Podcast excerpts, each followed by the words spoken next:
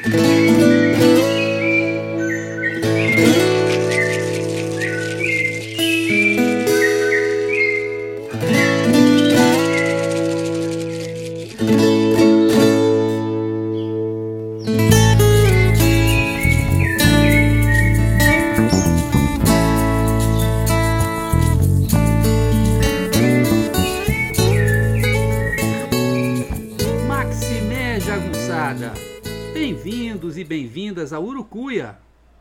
podcast feito para te ajudar a ler Grande Sertão Veredas e outras obras do nosso amado João Guimarães Rosa.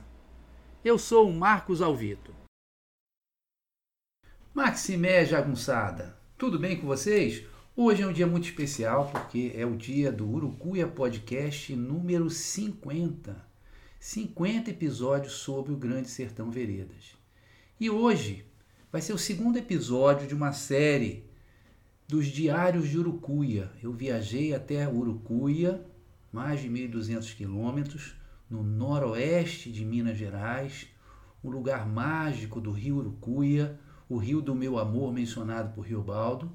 E vou passar lá, um, passar aqui em Urucuia, que eu estou gravando em Urucuia, vou passar um mês dando aula para alunos e alunas da Escola Estadual Antônio Esteves dos Anjos e também para os professores da região aos sábados, né, preparando eles para trabalhar com o Grande Sertão Veredas. E eu estou fazendo um diário, então, dessa expedição, expedição pedagógica, e no episódio passado eu li os diários 0 e 1. Um, e hoje vou ler os diários 2 e 3, que são a primeira vereda a gente nunca esquece, e o 3, o pão órfão, o cachorro melancólico e o burrinho gaiato.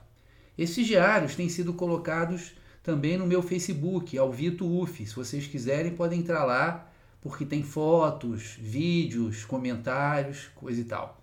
Mas aqui tem uma vantagem: os textos de lá são aumentados por comentários eventuais, acréscimos que eu faço à medida que eu vou lendo, tá bom? Então vamos ler o Diário do Urucuia, número 2. A primeira vereda a gente nunca esquece. Cada um tem seu paraíso em Grande Sertão Veredas, o paraíso de Riobaldo e de Adorim dura os dois meses em que permanecem na Taperanhã, perto do Guararavacã do Guaicuí, à beira do Rio das Velhas. Desfrutaram de bondosos dias. O lugar era bonito, não se carecia de fazer nada, e Riobaldo teve vontade de ficar ali para sempre. Pássaros, bois e homens vadiavam. Comia-se um bom peixe, pirão com fartura, e dividiam entre eles cachaça alta. É o único momento da história em que vemos os jagunços se chamarem de irmãos. Sobretudo, é ali que Riobaldo descobre, de maneira definitiva, que gostava de Diadorim, de amor mesmo, amor. Mal encoberto em amizade. Mas ali, naquele lugar tão mágico, onde o vento era verde e vinha com todas as almas, Riobaldo não sente culpa, não se reprova. Vou parar por aqui para não adiantar um dos episódios do Urucuia Podcast que vai ser sobre o Guararavacã do Guaicuí. Essa lua de mel sem mel de Riobaldo de Adorim. Este humilde Rosiano, por sua vez, não sabe dizer qual é o paraíso da sua escolha. Mas tem uma certeza. Nele os dias começam com o café da manhã de hotel. É a maravilha das maravilhas acordar e se ver diante de uma mesa com frutas, pães, queijos, ovos mexidos e, em se tratando de Minas, linguiça e pão de queijo. Tentei não exagerar, porque era dia de pegar a estrada, mas claro que não consegui. É porque esse diário está sendo feito ainda quando eu estava em, em Belo Horizonte. A cidade grande é uma espécie de redemoinho perigoso de entrar e sair. No caso da cidade de Minas, primeiro nome de BH, até que a existência de um anel rodoviário ajuda muito e logo você já está na estrada em uma reta que vai dar no sertão. Só que a metrópole se espraia por cidades satélites infinitas. Coitado do burrinho, esteve sob vigilância eletrônica por quase 70 quilômetros, o que o fez ficar mal-humorado. A solução eu conheço. É colocar a trilha sonora preferida dele, o mais puro rock and roll da década de 70. O burrinho argumenta que o rock incorpora a dimensão ocidental de uma história linear, sempre em frente, sem parar. Ele gosta de samba, mas não nesses momentos. Pois é música circular, ancestral, em que passado e presente se tocam e se fundem. Não dá para cair na estrada desse jeito. O que sei é que depois de duas horas de rock, ele cansou e pediu para eu colocar algo totalmente diferente. Senha para que eu mudasse a playlist para rock brasileiro. As duas playlists estão no Spotify. Vocês, para vocês verem que não estou mentindo. Né? Uma é Vito Rock e uma é o Vito BR Rock. Passar por Cordesburgo e não entrar seria um sacrilégio, mas na volta vou visitar a terra do mestre, prometo. Depois de Cordesburgo, vem para Opeba, terra natal de Pedro Cardoso, colega de Rosa na faculdade de medicina e amigo a vida toda. Dois meses antes de largar este mundo e se tornar eterno, o Rosinho escreveu uma carta ao amigo dizendo que gostaria de visitar a fazenda, se banhar no córrego das Pindaíbas e comer um frango com quiabo ou tutu com linguiça. Depois de Paraupeba, a paisagem começa a mudar. É o sertão que vai chegando. Boa parte do cerrado, mais da metade, virou pasto ou deserto verde dos eucaliptos. Verdade, virou, né? Virou carne ou virou carvão. O cerrado é um bioma tão sofisticado que demorou 10 milhões de anos para se formar. A Amazônia demorou 4 milhões. Pena que para destruir é mais rápido, bem mais rápido. Muitos fazendeiros, inclusive, deixam uma pequena faixa de cerrado de uns 10 metros de largura, se tanto, correndo paralela à estrada. É a maldade de usar a vegetação do cerrado como cerca. Mesmo assim, o sertão impressiona. No vórtice de gentes e mercadorias, além das, das pessoas mercadorias e das mercadorias pessoas, você está sempre cercado de uma multidão e se sentindo mais do que só, abandonado, eventualmente rejeitado. No sertão a solidão vira paz e você conhece estar na companhia, consegue estar na companhia de si mesmo, pois sertão é dentro da gente. Nesta travessia tenho buscado a lentidão. Vejo algo bonito ou curioso, amarro o burrinho na beira da estrada e vou lá olhar e fotografar para guardar e mostrar para vocês. O mundo anuncia velocidade o tempo inteiro, como quem vende formicida a um bando de saúvas alucinadas. Devagar e sempre fomos na direção do Brabo Norte. Antes de 11 da manhã, chegamos a Três Marias, onde há a represa da usina hidrelétrica. Pouco antes da cidade há um lugar muito especial para mim. Foi onde vi a minha primeira vereda, depois de mais de 700 quilômetros de percurso, em 2016. Fiquei feliz em revê-la, estava até mais viva por conta das chuvas do início do ano. Os buritis se erguiam altaneiros. Escolhi uma pousada à beira do velho Chico e não me arrependi. Almocei um pratinho com peixe, arroz, feijão, batatas fritas e uns tomates fazendo de salada. Reparei que só depois de dez minutos é que ouvi a música do rio. Nós, os urbanoides, vivemos eternamente com um zumbido que não é preciso abafar, e sim diluir em beleza. Em Grande Sertão Veredas, praticamente toda a ação se dá em torno do grande rio, o rio que partiu a vida de Reobaldo em duas partes. O rio que os bandos de jagunços e soldados atravessam mais de uma vez em uma perseguição sem fim. Antônio Cândido fez um preciso comentário sobre a oposição relativa entre uma margem esquerda profana, onde há o liso sussuarão e o pacto nas veredas mortas, e uma margem direita sagrada, positiva, o Guararavacã do Guaicuí e o encontro com o menino. Tirei a sonequinha de lei e em seguida fui tratar de buscar um barqueiro para passear um carioca no Rio São Francisco. O rio estava grande, volumoso e um pouco agitado e quando o nosso barquinho começou a sacolejar, eu lembrei das palavras do Riobaldo. A aguagem bruta, traiçoeira, o rio é cheio de baques. Claro que Diadorim também soprava no meu ouvido. Carece de ter coragem. O problema é esse. Sou um medroso, folgado e com sorte. Nunca disse que era corajoso. Por isso é que Riobaldo dizia: Rio é só o São Francisco. Recuperado do susto, Tive que tratar de coisas menos grandiosas. Fui jantar queijo quente no posto de gasolina, comprar água mineral e calibrar as patas do burrinho para amanhã, pois a viagem será longa e, se os deuses forem bons, aportarei em Urucuia no meio da tarde. Quando já estava encerrando o meu expediente de fotógrafo, vi o que parecia ser um bando de pássaros a se aboletar numa árvore. Que prêmio! Era um casal de carcarás com seus filhotinhos. Consegui fotografar um carcarazinho fofo. A foto está lá no Facebook. É a única em que eu usei filtro para o bichinho ficar mais vívido, mais claro, vocês perceberem melhor. Seria mentira, entretanto, dizer que foi o encontro mais bacana do dia. Quando estava indo almoçar, apareceu um daqueles vira-latas clássicos, de pelo mostarda, e veio todo o pimpão me seguindo e até lambendo a minha mão. Fiz um carinho e logo ele foi adiante. Mas desta vez, eu é que resolvi fazer um pouco de companhia a ele. Senti que era um sujeito legal. Logo o danado entrou numa viela esquerda, na verdade, uma rampa para barcos.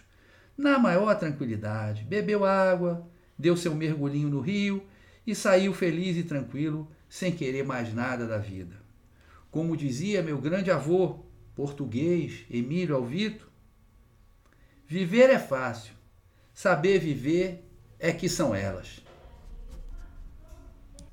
Agora vamos para o diário do Urucuia 003 o pão órfão, o cachorro melancólico e o burrinho gaiato. Adoro viajar bem acompanhado. Não me refiro ao burrinho e à Agripina, e sim a vocês. Mas preciso avisar. Prometo veredas, buritis e rock and roll, mas não garanto um mar de rosas. A frase nada como um dia após o outro tem ao menos dois significados. Ontem desfrutei de um banquete matinal lá no Hotelzão, em Belo Horizonte. Hoje, ao acordar, descobri que a posada não servia café da manhã. Meu de jejum? Biscoitinhos e um pãozinho órfão sem queijo ou manteiga. Ainda bem que veio Hermínia, a cafeteira, porque eu e o burrinho não colocamos os, as patas e os pés na estrada sem beber o precioso líquido. Vamos ao que interessa. Não me deixei abater e fui ver o sol nascer no Rio São Francisco. Fiquei de tocar à beira d'água só esperando. O astro-rei, todos sabem, é mandrião e temperamental. Mas mesmo antes de nascer, ele já pintava lindamente o céu, tudo devidamente registrado em fotos tiradas debaixo de uma árvore onde um passarinho cantava em três tempos. Infelizmente, não sei notação musical, mas posso assegurar que o andamento estava mais para a mazurca do que para a valsa. Upei no burrinho e lá fomos nós. Havia uma distância considerável a percorrer até a terra prometida de Urucuia. De um ponto mais alto, flagrei a estrela exibida e vaidosa nascendo acima do velho Chico. Também chamado de Sol. O mais bacana é que havia um manto de nuvens brancas cobrindo o rio. Como se não bastasse, algumas léguas adiante, a estrada desapareceu na bruma e o sertão assumiu sua dimensão mágica de forma literal. O rio Abaeté, que Riobaldo chama de entristecedor audaz de belo, estava praticamente invisível. Foi ali perto que Riobaldo encontrou mais uma vez Zé Bebelo, recebendo dele um conselho fundamental depois de ocorrida a selvagem desgraça da morte de Diadorim. Maximé, Zé Bebelo!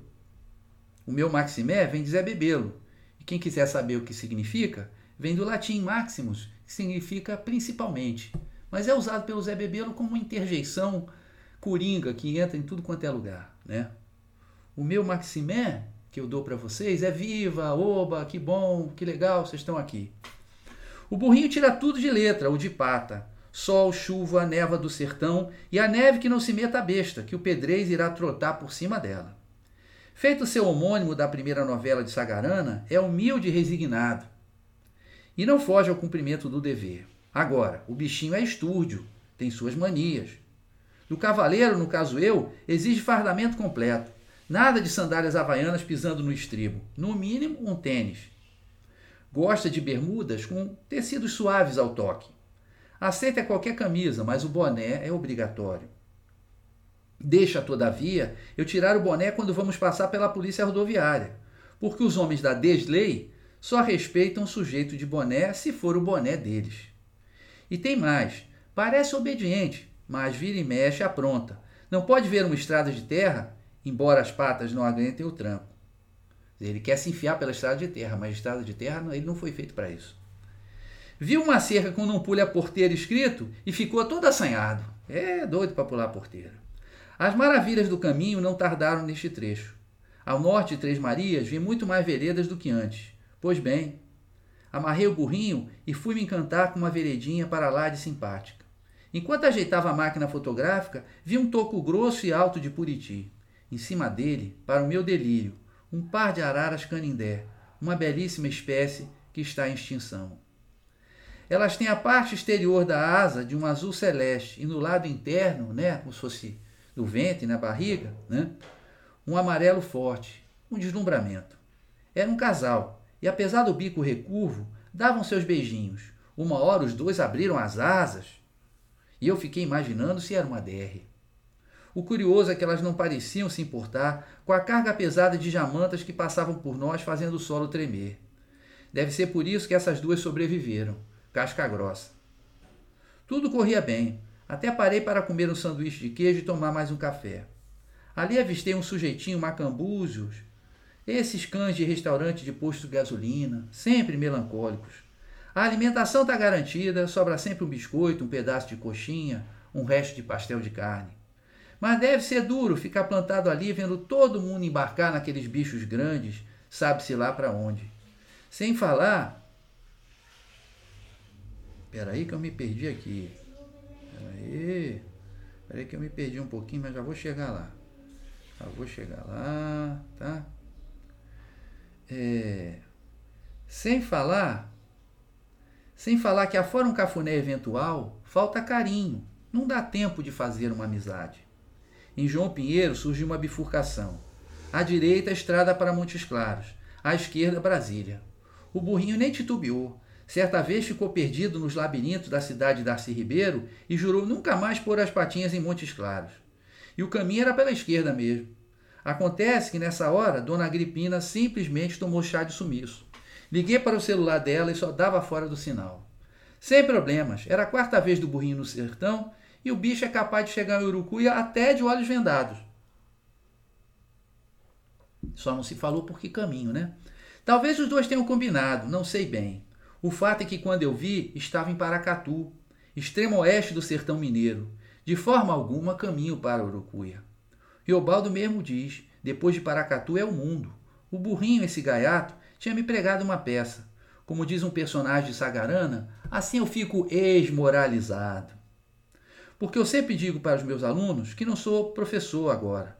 Sou guieiro, aquele que vai à frente da comitiva, tocando berrante e apontando os caminhos para os outros vaqueiros. É que a prosa de Guimarães Rosa é poesia, ambígua, metafórica, sempre aberta a novas interpretações. Mais do que decifrar ou explicar, o papel do guieiro rosiano é permitir que os alunos e alunas escolham suas próprias trilhas. Mas um guieiro que se perde vai parar em Paracatu fica totalmente desacreditado. Ninguém mais vai se inscrever nos meus cursos. Não posso deixar que venha saber disso. Tinha que fazer algo para começar uma medida radical. Cortei o rock do burrinho. Em seguida liguei para a Ambrósia, que trabalha no Google Map, concorrente do Waze, onde a Agripina está empregada. Corrigimos a rota e logo estávamos no caminho certo. Essa brincadeira tomou duas horas a mais de viagem. As estradas por onde passamos eram bonitas. Gostei desse engano.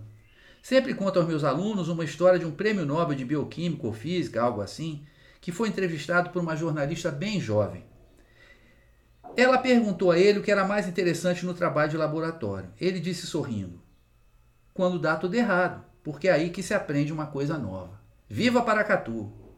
Chegamos em Urucuia no dia 27 de abril e nos instalamos no ótimo Plaza Hotel. Depois de tomar banho, Fui levar os livros na escola, onde eles encheram de cima a baixo uma prateleira com rosinhas doidos para serem levados pelos jovens e professores. O relógio do carro assinalava 1.217 quilômetros percorridos desde o Rio de Janeiro. Faltava o fecho de ouro.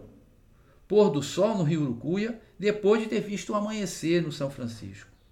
Em dois minutos eu estava no Porto da Balsa onde uma, há uma balsa movida por roldanas para levá-la para que ela seja transportada para lá e para cá do rio, nas margens do rio.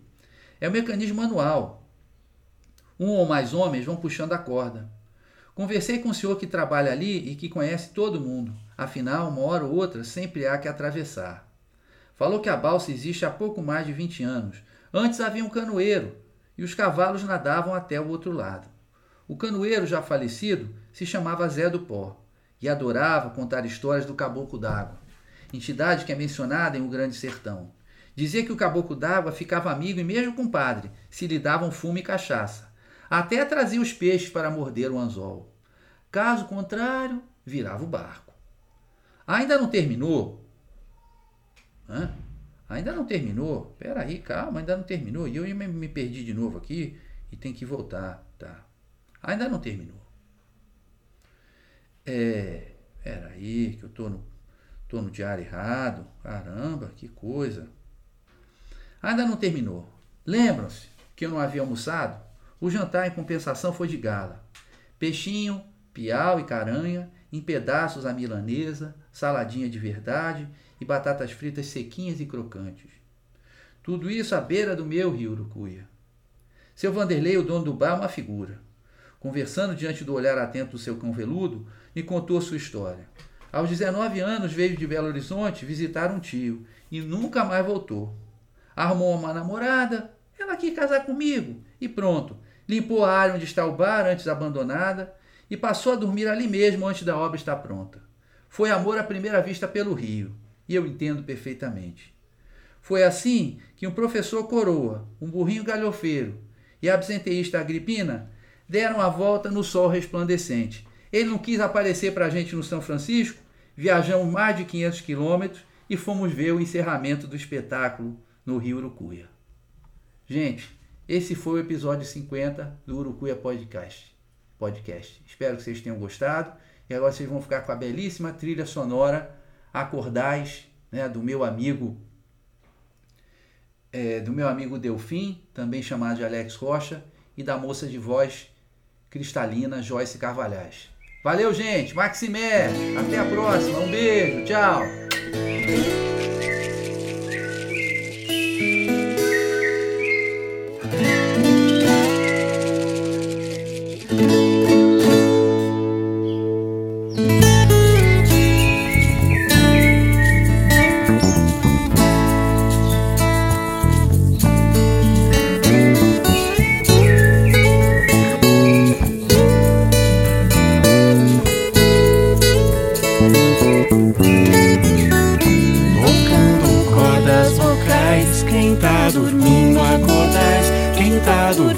Acordais, quem tá dormindo acordais, a casa agora adentrais, quem tá dormindo acordais, quem tá dormindo acordais, quem tá dormindo acordais.